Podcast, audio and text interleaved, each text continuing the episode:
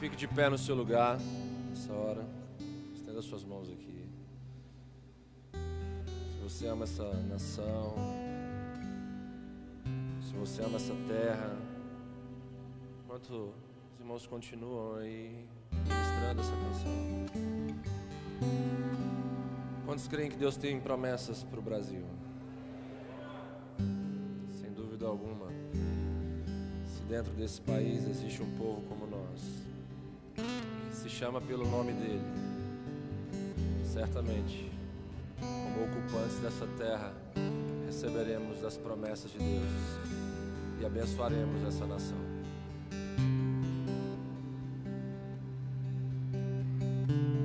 Esse país tem passado dias difíceis, escuros.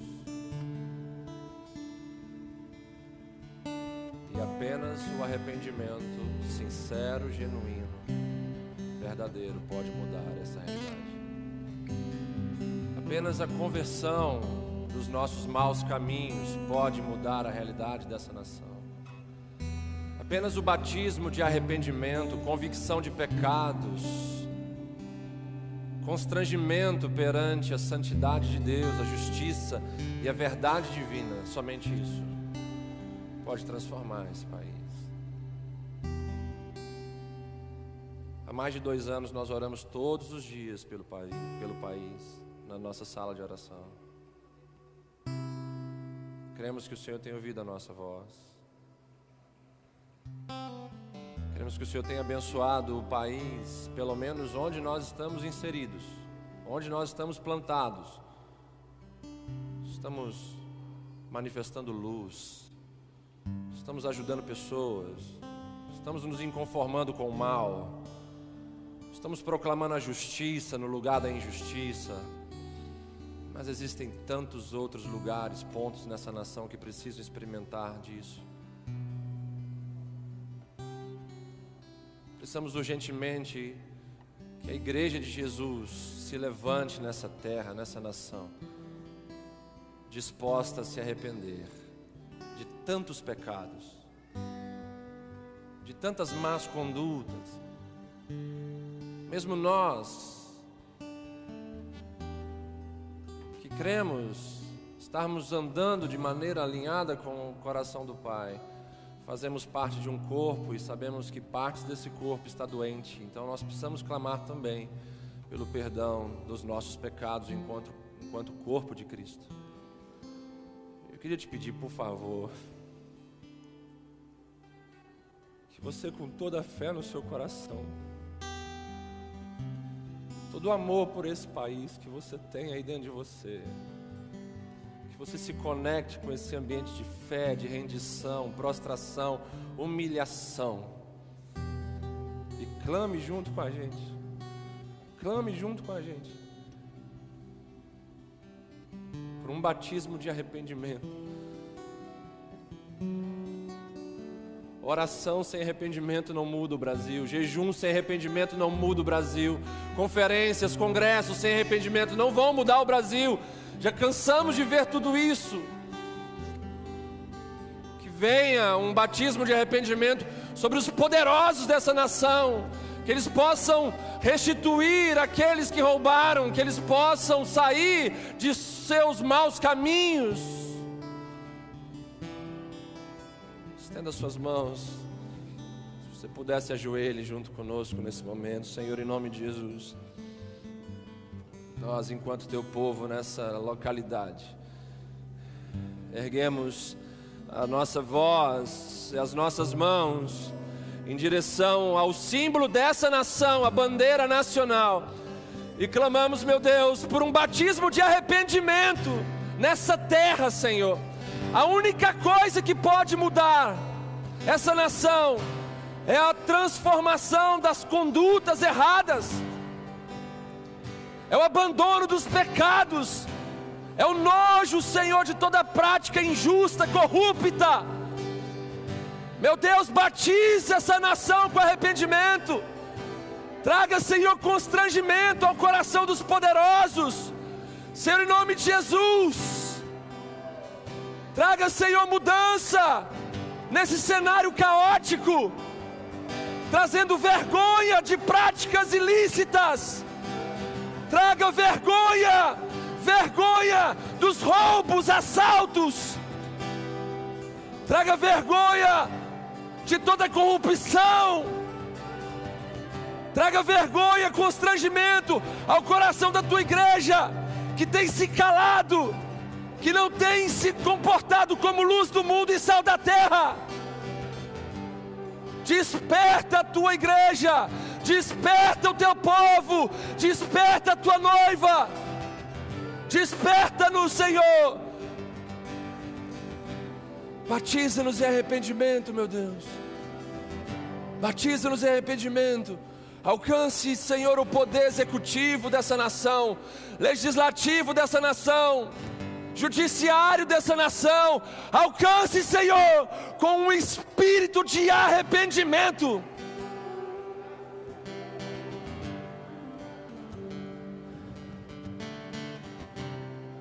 Vem, Senhor, em nome de Jesus.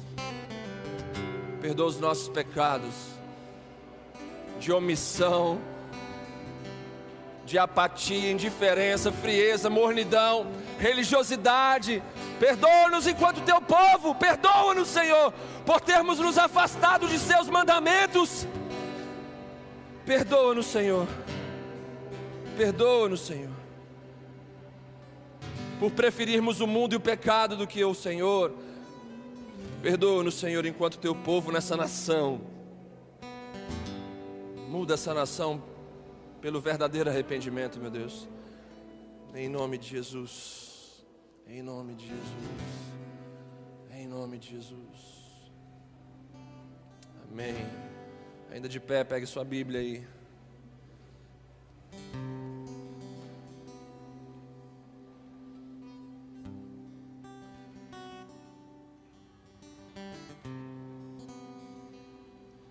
Segunda Crônica 7,14, todos abram aí.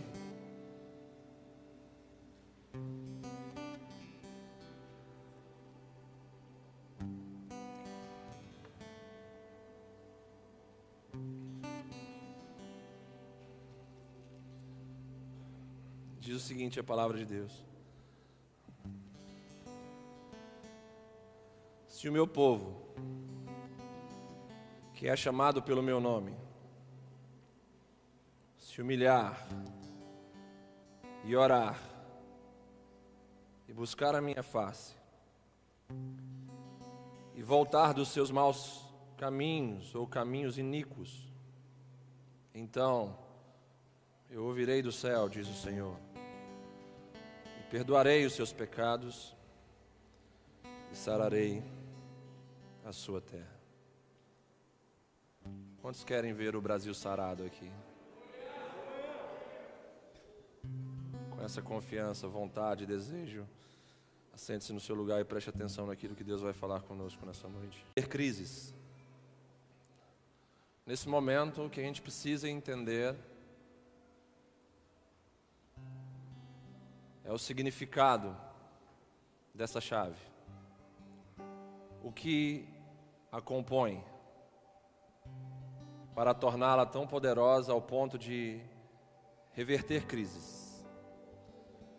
Estamos vivendo dias difíceis, dias de quarentena pelo país, de lockdown em algumas regiões, dias de crise no sistema de saúde, dias onde temos nos entristecido com milhares de brasileiros perdendo a vida e milhões de brasileiros perdendo o direito de trabalhar, perdendo o direito de colocarem em suas mesas o pão de cada dia. Diante de tudo isso, para piorar, nós vemos muitos poderosos nessa nação apostando e trabalhando para que o que está ruim fique pior ainda. Tudo isso por interesses políticos, ideológicos e egoístas. Nessa semana, não sei você, mas eu chorei. Chorei ao ver trabalhadores brasileiros sendo presos pelo crime de trabalharem, pedindo para não levarem suas motos, pedindo para não levarem suas sacolas de produtos que iriam vender, sendo colocados em jaulas como se fossem bandidos inescrupulosos, brasileiro como eu e como você. Nessa semana eu me indignei com relatos de pessoas que estão sendo medicadas de forma errônea por aqueles que deveriam honrar seus juramentos e cuidarem da vida e não trabalharem para aumentarem as estatísticas de morte. Quem já pegou o vírus aqui sabe muito bem do que eu estou dizendo. Esse vírus não se vence indo para casa e tomando paracetamol.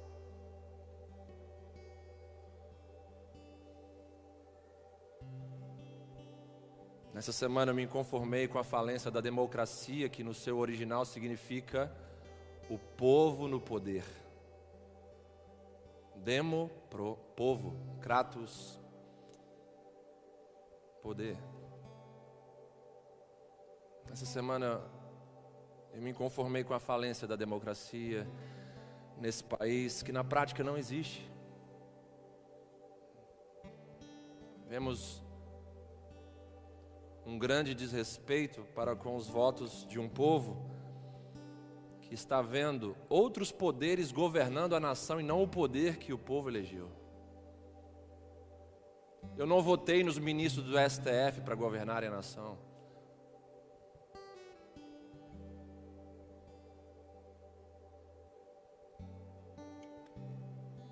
Vivemos dias escuros, repletos de injustiça, corrupção, maldade, imoralidade. E tudo isso que eu falei aqui para vocês embasa totalmente esse cenário. Quando a Bíblia fala que nos últimos dias os tempos, os dias seriam difíceis, não é porque a natureza, a criação se voltaria contra nós mesmo que ela tenha respondido e vai continuar respondendo aos ataques que sofre, mas os dias são difíceis por causa da condição do ser humano. Se a gente está vivendo hoje uma grande crise, é por causa da realidade do ser humano, é por causa do seu coração corrupto, injusto, sem amor, sem compaixão, sem misericórdia, é por causa do seu egoísmo, é por causa da sua inimizade para com o bem, é por causa do seu afastamento de Deus. Texto que nós lemos, de 2 Crônica 7,14, fala de uma promessa que inclui um tempo difícil na história de Israel. Esse tempo difícil seria o cativeiro babilônico. E dentro dessa passagem, dentro dessa promessa, nós vemos a chave para revertermos crises. Aqui há uma promessa de juízo e ao mesmo tempo uma promessa de livramento. Quando nós falamos de uma chave para revertermos crises, eu não sei vocês que estão aqui me ouvindo ou aqueles que estão em casa também. Não sei se vocês foram convidados, visualizaram algum movimento evangélico te convidando para orar e jejuar pelo Brasil.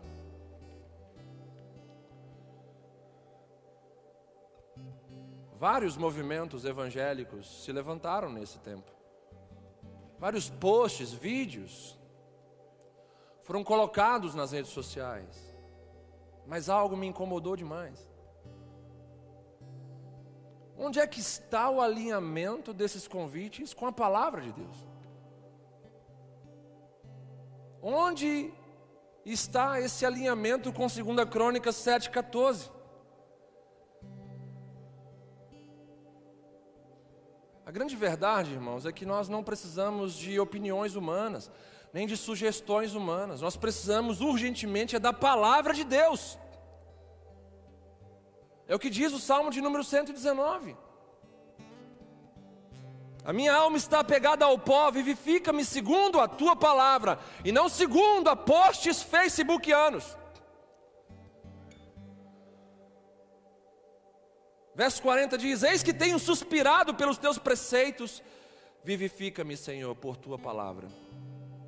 E o verso 50 vai dizer: O que me consola na minha angústia é isto, que a tua palavra, ó Deus, me vivifica.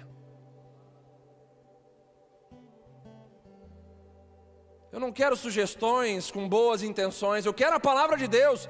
Eu quero é algo que está alinhado com a palavra de Deus. Tudo que eu falar aqui, se não tiver alinhamento com a palavra de Deus, é vento, é em vão.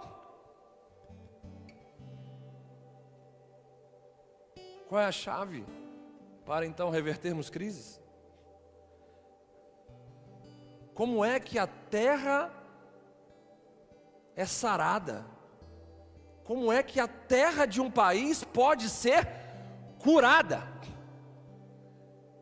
São essas as respostas, as perguntas que nós devemos fazer e olharmos para as Escrituras e obtermos delas. A resposta que interessa.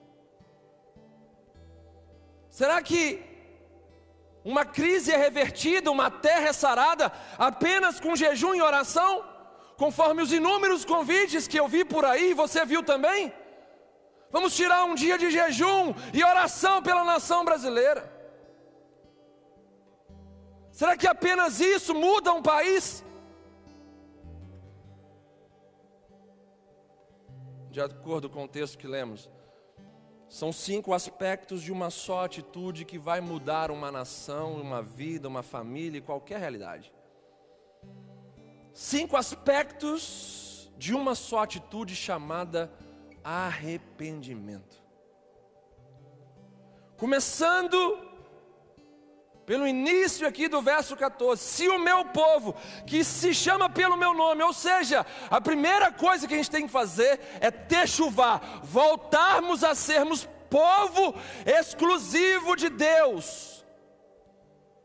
Saímos do domínio de denominações humanas, saímos do domínio de movimentos gospel, saímos do domínio de homens falhos e ficarmos apenas influenciados pelo domínio do Deus Todo-Poderoso. Para revertermos crises, para vermos uma terra ser sarada, é necessário nós sermos povo de Deus, por inteiro, sem reservas não é ser povo de denominação ou povo de movimento religioso, não, devemos ser povo de propriedade exclusiva de Deus. Ou seja, um povo que não quer mais nada que não seja Deus em sua vida. Um povo que não se satisfaz com nada, só Deus. Segundo ponto, para que a gente possa ver uma realidade mudada e uma terra sarada.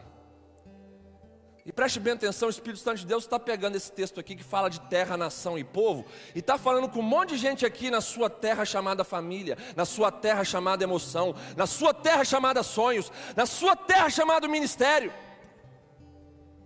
Terras que estão doentes, terras que estão caóticas, e esse princípio serve para todas as terras da nossa existência, todos os cenários da nossa existência. Segundo ponto, gente quer ver mudança de verdade, cura de verdade, nós precisamos nos humilhar. O que é humilhação? É se sujeitar a alguém, nesse caso, se sujeitar a Deus, deixando Ele à frente de todas as coisas e nós atrás, submissos a Ele. Pensando menos em nós e mais nele, menos nas nossas vontades e mais nas vontades dele.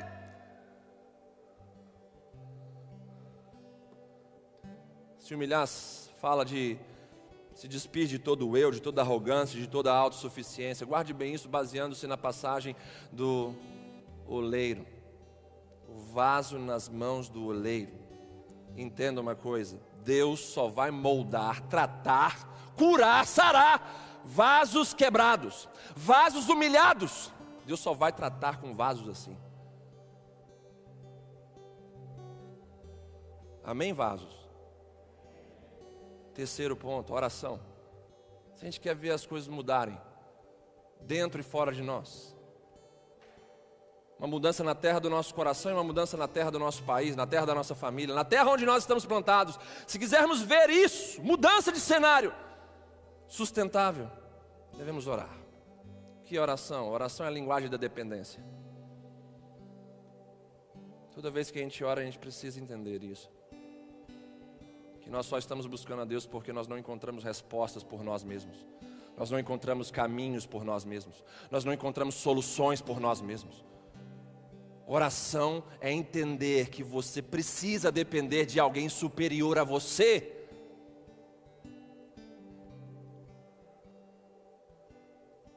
Oração fala de nós nos colocarmos entre o céu e a terra como intercessores, buscando trazer a realidade do céu para a terra, os conceitos do céu para a terra, os valores do céu para a terra, os princípios do céu para a terra. Isso é oração, uma busca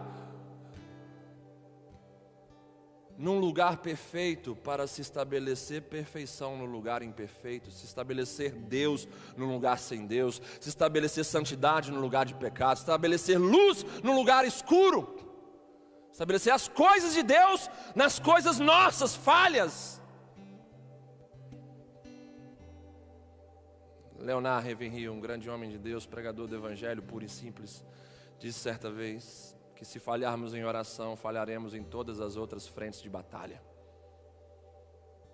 Se você falha em oração, acabou. Você falhou em todas as outras coisas. Quarto ponto aqui. Dentro dos cinco aspectos que nos remetem a uma só atitude chamada arrependimento. Nós devemos buscar buscarmos até encontrarmos o que? A face de Deus. Texto fala que nós devemos buscar a face de Deus, porque Deus já está cansado e enojado de ver aos domingos à noite milhões de evangélicos na nação brasileira interessados em buscarem apenas suas mãos, que podem dar presentinhos maravilhosos para eles. Ah, pastor, mas nós estamos em crise econômica. Ah, pastor, mas eu tenho que comer. Ah, pastor, mas eu tenho que vestir. Ah, pastor, mas eu tenho que trabalhar. Tendo uma coisa, um princípio bíblico: se a gente quebrar, a gente fica quebrado. Mateus 6,33. Buscai, pois, em primeiro lugar o seu reino, o governo de Deus e a sua justiça, ou seja, as suas leis e as suas necessidades básicas te serão acrescentadas. Eu tenho 41 anos de vida, nasci na igreja, na cristandade. Eu nunca vi, nem meus pais, avós e bisavós me contaram de algum crente justo, filho de Deus legítimo, que mendigou o pão nessa terra. O justo, bem posicionado, reto, no lugar que Deus quer, a palavra de Deus diz: jamais mendigará o pão, sempre terá provisão, com pandemia ou não.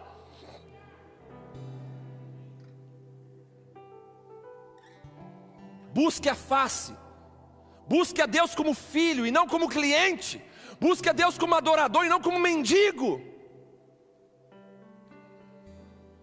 Que só sabe pedir, pedir, pedir, pedir. Busque para adorar e depois descanse para receber do Deus que você adorou. Quinto ponto dentro dos cinco aspectos que nos levam a uma só atitude chamada arrependimento. Devemos nos converter dos nossos maus caminhos. Aqui que está o ponto. Esse é o ponto. Onde estão os convites dos pastores dizendo: Ei, eu te convido para a gente se arrepender dos nossos pecados. Para a gente abandonar condutas antibíblicas. Onde estão os pastores aí poderosos se arrependendo e devolvendo o dinheiro que roubaram dos seus fiéis? Com enganos teológicos, falsas doutrinas. Você acha que Deus vai aceitar esse tipo de movimento, esse tipo de oração de jejum? Tudo isso é em vão, não entre nesses movimentos. A igreja brasileira precisa se arrepender dos seus pecados. Nunca se viu uma geração tão ruim de cristãos como a nossa, que trariam escândalos absurdos aos nossos bisavós, que se estivesse aqui hoje com a gente, olhando para a realidade evangélica do país, diriam quase que tirando os seus cabelos: que igreja é essa? O que que fizeram com a igreja do meu tempo? Nós passamos o bastão, olha o que que eles fizeram com a igreja. Não temos mais o respeito que tínhamos antes não temos mais as posturas que tínhamos antes, não temos mais as vestes que tínhamos antes, não temos mais o caráter que tínhamos antes.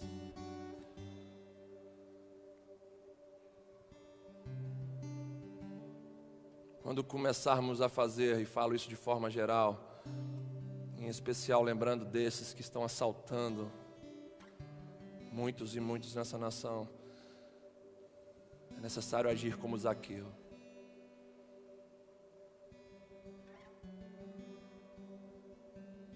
necessário retribuir, restituir,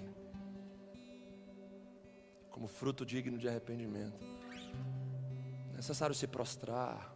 Nós estamos cantando canções aqui de adoração maravilhosas que nos levam ao contato com Deus de fato. Nós cremos na unção que receberam para comporem essas canções. Mas ao mesmo tempo que é uma canção de adoração que estamos fazendo aqui, esse momento de adoração, de preparação para a palavra, é um protesto que a gente está fazendo, desde domingo passado. É um protesto, um protesto contra a ausência da simplicidade. Em ministérios que deixaram de cantar como pessoas físicas e passaram a cantar como pessoas jurídicas, que voltem os CPFs e saiam os CNPJs das plataformas. Porque que não dá para ouvir mais nenhum CD desses que cantaram e compuseram, gravaram essas músicas. Não tem mais a simplicidade do começo, não tem mais a unção do começo, não tem mais o toque do Espírito Santo, como era no começo. Quando esses ministérios começarem, sabe, a colocar tudo que afastaram, que, que, que os afastou da simplicidade, colocar tudo de lado e voltarem para a simplicidade, aí sim, meus irmãos, nós vamos viver um verdadeiro avivamento. Quando esses ministérios chegarem de púlpito e em público falarem: nos perdoem, nós nos enganamos e nos iludimos com o sistema, com os bens, com a grana, com o poder, com o status, precisamos voltar à simplicidade de Jesus.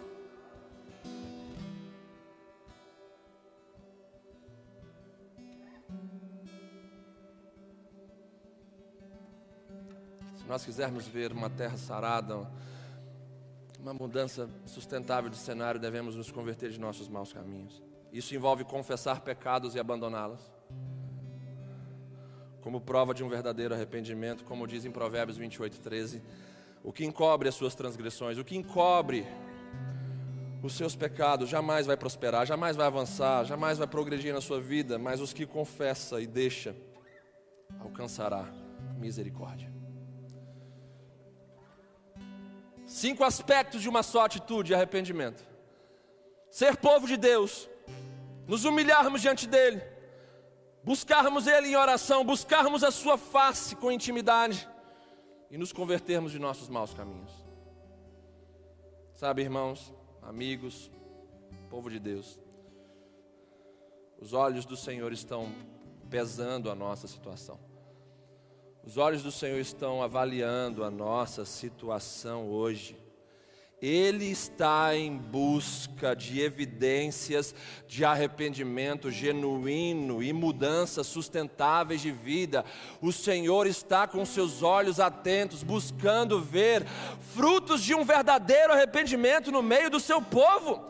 E se Ele ver isso, o que, é que vai acontecer? Se Deus ver isso em nós, se Deus ver isso na sua igreja, se Deus ver isso na sua vida, na sua família, na sua casa, Ele vai responder imediatamente com três coisas. Primeiro, Ele vai ouvir. Ele vai se atentar a toda a sua situação. Ele vai considerar toda a sua dor. Ele vai te ouvir. Segunda coisa que Ele vai fazer, Ele vai te perdoar. Perdoar fala dele te liberar para você avançar, progredir e prosperar em todos os aspectos da sua vida. Terceira coisa que ele vai fazer, ele vai sarar você e a sua terra. Ele vai estabelecer uma nova realidade a partir das cicatrizes que você apresenta a ele por intermédio desse processo que você passou.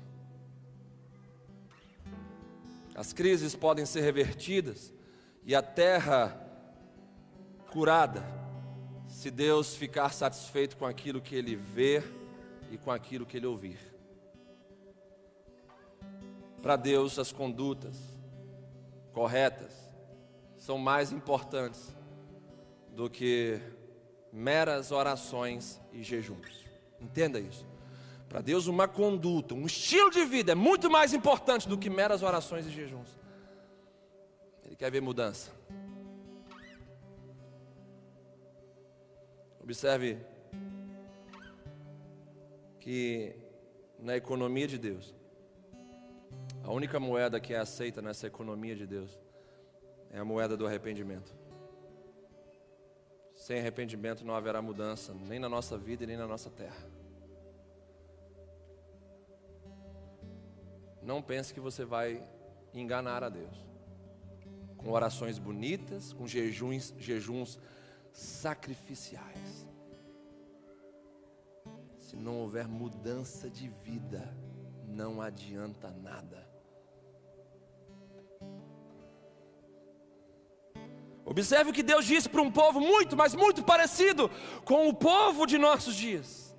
Preste atenção no que Deus vai dizer lá em Isaías 58, de 1 a 7. Ele vai falar para o profeta Isaías o seguinte: Grite alto, Isaías, com todas as suas forças, como o som da trombeta, e fale ao meu povo Israel sobre a sua rebeldia e os seus pecados. Apesar disso, eles agem como se fossem piedosos. Preste atenção, igreja. Apesar de viverem em pecado, agem como se fossem piedosos.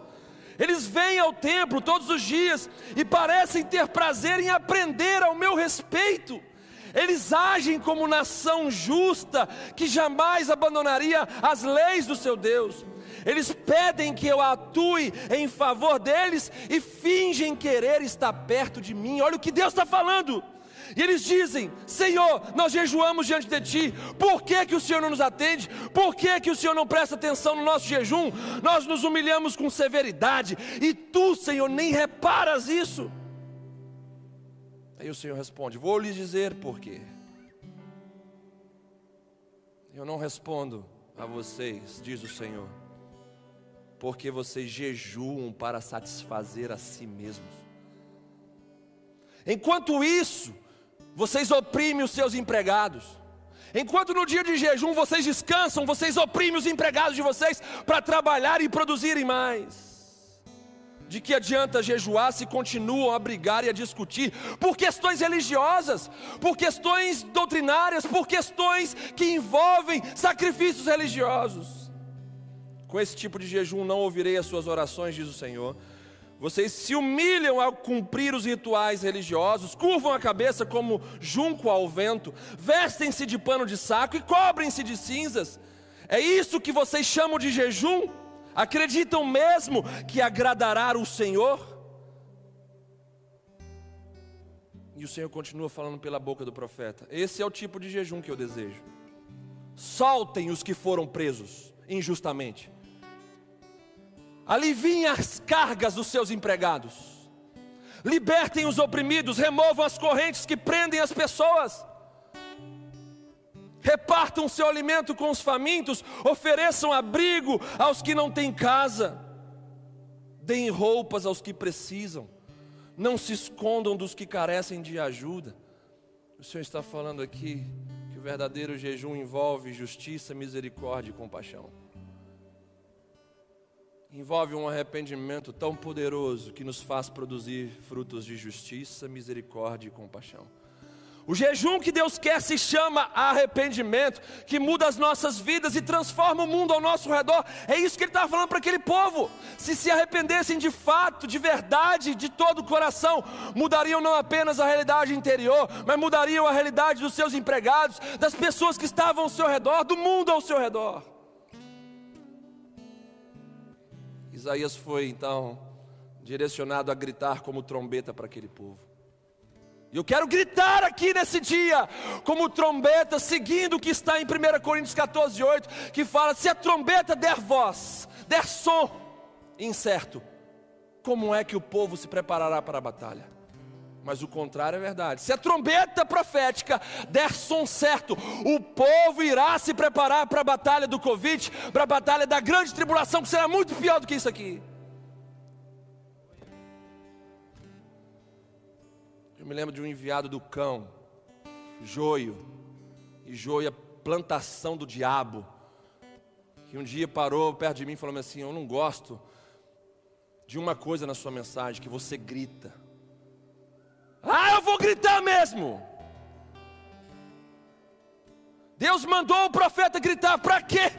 Para denunciar todo tipo de pecado para elevar a intensidade daquilo que é grave perante os olhos de Deus. Como é que eu falo manso diante de algo tão grave como é o pecado perante o Senhor? Vocês vão achar que eu estou brincando com o pecado, vocês vão achar que eu estou no pecado, vocês vão achar que eu estou a favor de estar em pecado. Isaías convidou pessoas à ação e à mudança. O que é uma, uma trombeta? Um som de trombeta convoca pessoas a se prontificarem a agirem, se prepararem, mudarem a sua é, vida naquele momento, ou seja, estarem totalmente voltados para algo que vai acontecer. Olha como o povo vivia. É muita semelhança para com os nossos dias. Sabe o que aquele povo fazia? Mesmo estando em pecado, eles iam para a igreja achando que Deus estaria a favor deles. Eles buscavam estar perto de Deus, conforme diz o texto: Meu Deus do céu!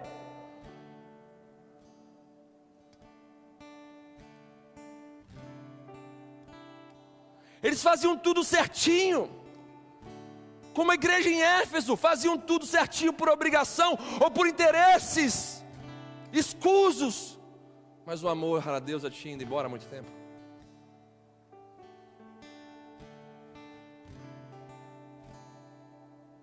Quanta hipocrisia e superficialidade. Aquele povo jejuava por prazer próprio. E sabe qual era esse prazer do povo ali? O prazer dos negócios espirituais. Vamos jejuar para a gente vender mais. Vamos jejuar para Deus guardar o nosso dinheiro. Vamos jejuar para a gente prosperar mais. Jejum apenas para bênçãos divinas. Quero convidar todos vocês, todos nós, na verdade, me incluo nessa igreja de Cristo. Vamos parar de oferecermos sacrifícios tolos que não agradam a Deus e vamos passar a oferecer sacrifícios agradáveis a Ele. Como diz o Salmo 51, 17: sacrifícios agradáveis a Deus são, são um espírito quebrantado e um coração humilde e arrependido que o Senhor não vai rejeitar. Vamos parar de ficar oferecendo sacrifício tolo que Deus não aceita. Vamos oferecer o que é agradável a Ele, ou seja, um espírito quebrantado. O que é um espírito quebrantado? É uma inclinação interior disposta a não ficar dando argumentos para não fazer a vontade de Deus. Quebrantamento, quebra de argumentos. Vamos ter um coração humilde e arrependido. A obediência a Deus é o melhor sacrifício, conforme diz 1 Samuel 15, 22. A obediência é melhor que o sacrifício e a submissão é melhor que a oferta de gordura de carneiros. Sabe por que, que a gente não muda, irmãos? Sabe por que a nação não muda? Sabe por que a família não muda? Sabe por que o casamento não muda? Sabe por que as coisas que se ligam à sua vida não mudam?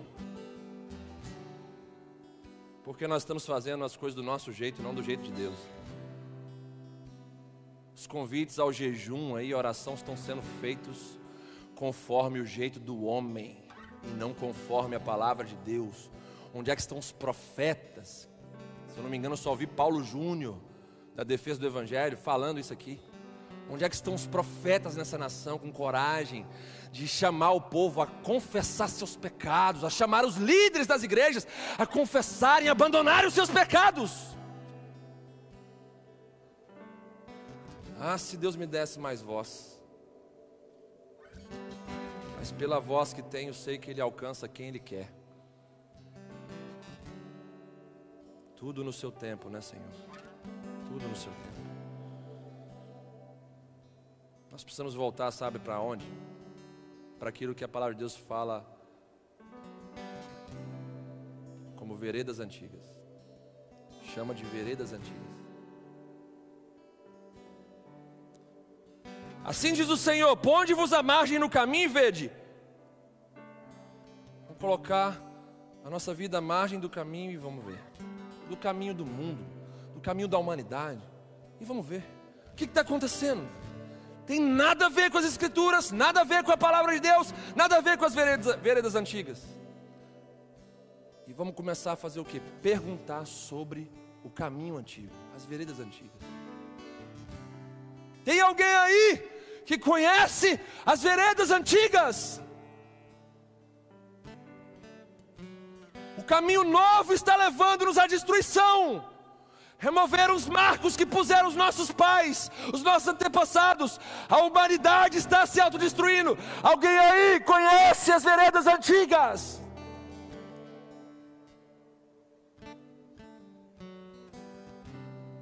Ponde-vos à margem do caminho e vede. Perguntai depois pelas veredas antigas, dizendo: Qual é o bom caminho? E ouvindo a resposta, andai por esse caminho, e nele vocês acharão descanso para a vossa alma. Mas o próprio profeta aqui, num tom não muito animado, diz o seguinte: Mas eles dizem, nós não queremos andar nas veredas antigas. Ah, meu Deus, muitas vezes Jeremias me consola demais. Quantas vezes eu chamei pessoas, já chamei pessoas para virem para as veredas antigas. E elas disseram exatamente isso. Nós não queremos, nós não andaremos.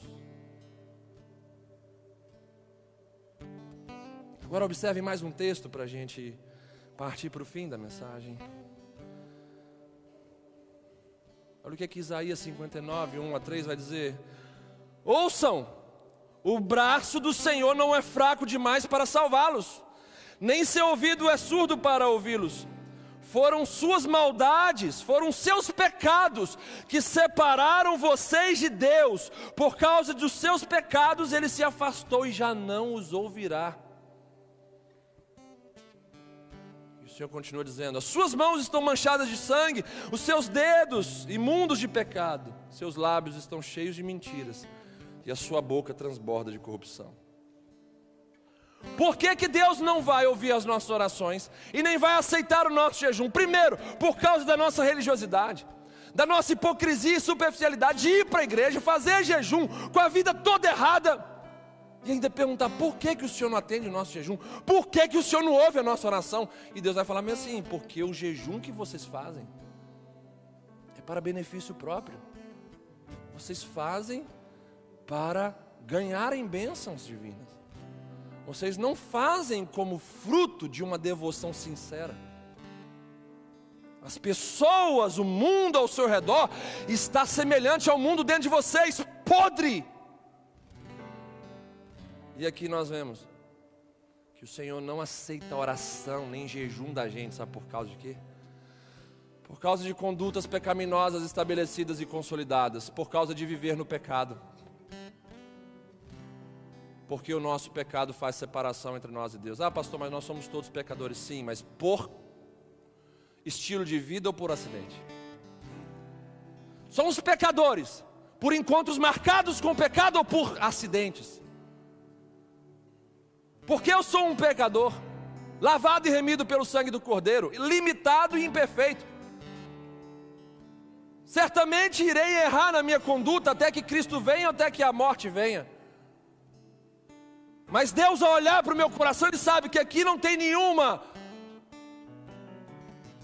tramóia, armação, estratégia para pecar.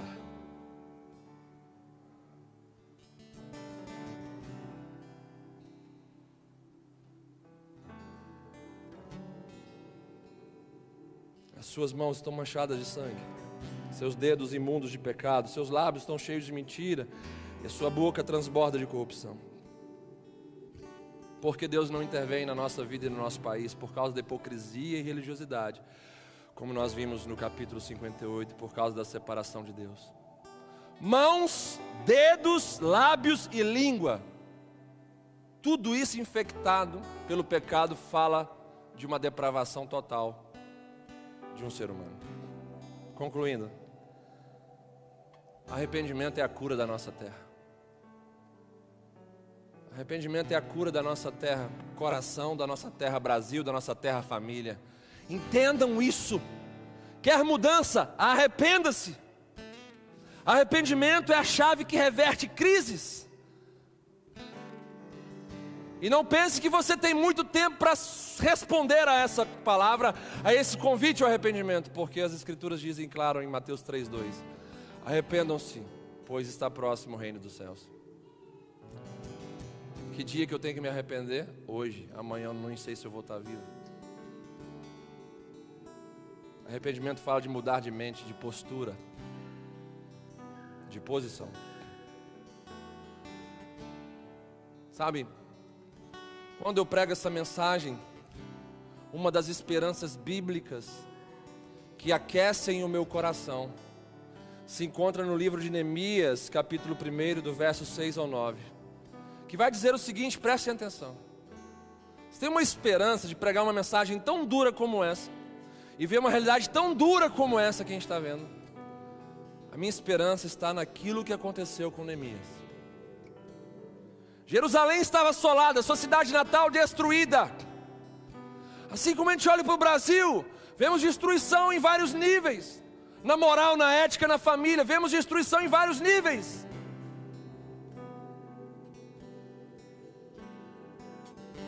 Então Neemias vai dizer: Estejam, pois, atentos os teus ouvidos, Senhor, e os teus olhos abertos, para acudires à oração do teu servo. Ah, Senhor, estejam os seus olhos atentos, seus ouvidos voltados para acudir à oração dessa igreja nessa noite, em nome de Jesus. Sabe quando eu pego a bandeira do Brasil aqui, nós estamos tão caóticos, tão caóticos, a humanidade está tão perversa que pessoas me procuram no Instagram porque não tem coragem de me procurar face a face, para dizer bem assim: nossa, a igreja é uma bênção, a palavra é uma bênção, pena que você é Bolsonaro. Como que se orar pelo Brasil denunciasse minha, minha posição política. Se eu tivesse de bandeira vermelha aqui, eu era homem de Deus. Eu respondo com versículos e vocês covardes não me dão a contra-resposta porque sabem que a palavra de Deus cala o orgulho, a soberba e a ignorância de vocês. Estejam, pois, atentos os teus ouvidos, Senhor, e os teus olhos abertos para acudires à oração do teu servo. Que hoje faço a tua presença dia e noite pelos filhos de Israel, pelos filhos do Brasil, e faço confissão pelos pecados, dos filhos do Brasil, os quais temos cometido contra ti, pois eu e a casa de meu pai temos pecado. Isso fala de, uma, de um erro, de uma postura errada geracional. Temos procedido de todo corruptamente contra ti, não temos guardado os teus mandamentos, nem os teus estatutos, nem os juízos que ordenaste a Moisés, teu servo. E aqui ele entra em algo muito especial, dizendo: Lembra-te, Senhor, que ordenaste a Moisés o seguinte: Lembra-te da palavra, Senhor, que ordenaste a Moisés, o teu servo, dizendo: Se transgredirdes, eu vos espalhareis por entre os povos. Sim, Senhor, nós acreditamos nisso. Que se a gente transgredir, a gente vai colher da semeadura da transgressão, que é coisa ruim. Mas se vos converterdes a mim e guardardes os meus mandamentos, e os cumprirdes, então, ainda que os vossos rejeitados estejam pelas extremidades do céu, de lá os ajuntarei e os trarei para o lugar que tenho escolhido para ali fazer habitar o meu nome. Neemias orou como povo de Deus.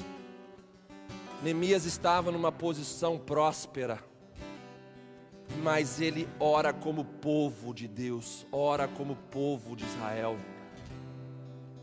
mesmo que nós não estejamos praticando as práticas que nós confessamos aqui da igreja brasileira, mas nós precisamos orar como o corpo de Cristo. E dentro do corpo tem áreas enfermas, dentro do corpo tem membros enfermos, tem órgãos enfermos. Fique de pé no seu lugar para a gente encerrar juntos aqui.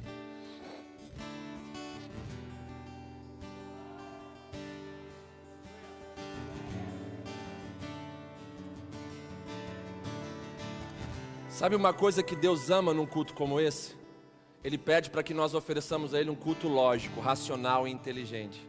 Por quê? Porque os sacrifícios não são mais mortos como no Antigo Testamento, que eram obrigados a vir aqui para o altar, degolados, mortos. O sacrifício hoje é vivo, ele é inteligente. Se chama eu e você. Nós temos o livre-arbítrio, nós temos a livre escolha, e Ele quer que nós ofereçamos o melhor para Ele. Deus ama espontaneidade. E eu quero te pedir nesse momento, em nome de Jesus, para a gente encher esse lugar de orações espontâneas perante aquilo que a gente entendeu. Cada um aqui entendeu algo diferente, relacionado à sua vida, sua experiência, sua família. Em algum ponto você se diferencia de mim, de todos os outros aqui. Então vamos orar, mas com voz alta. Amém? Vamos orar com voz alta. Em nome de Jesus, vamos começar a clamar nesse lugar pelo perdão de Deus, pelo batismo de arrependimento sobre essa nação. Comece a clamar aí. Deus te deu voz, bota volume nela agora.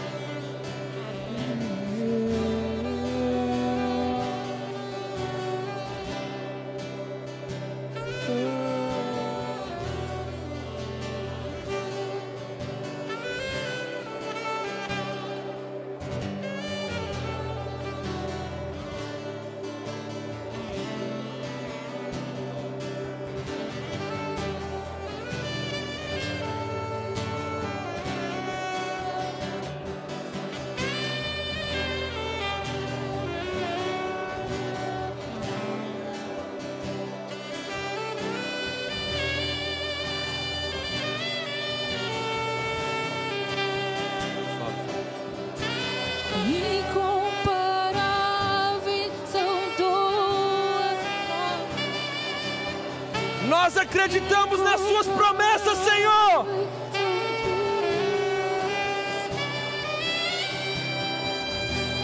Nós acreditamos na Sua palavra, meu Deus.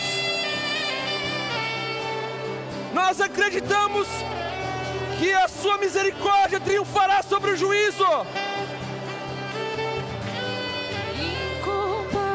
Nós acreditamos na Sua bondade, na Sua compaixão, na Sua misericórdia.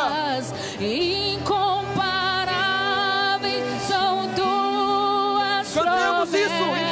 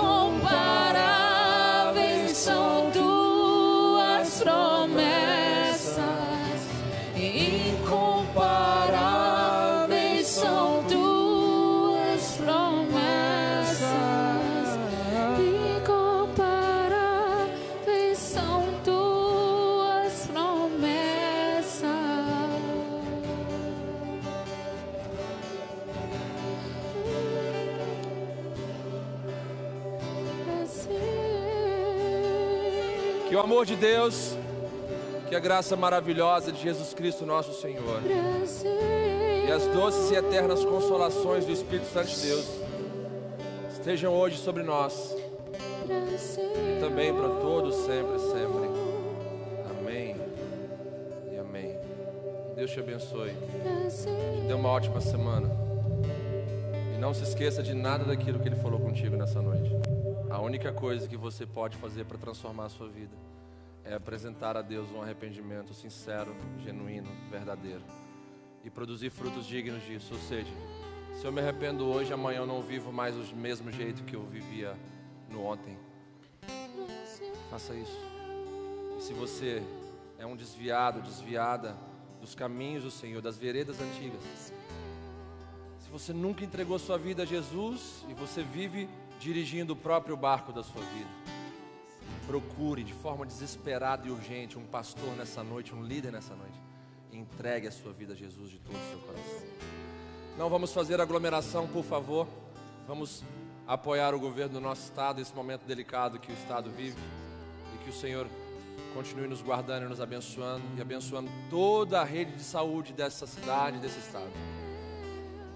O Senhor possa guardar os médicos e enfermeiros, enfermeiras, médicas, e que o Senhor possa trazer cura sobre aqueles que estão abandonados, em nome de Jesus. Amém.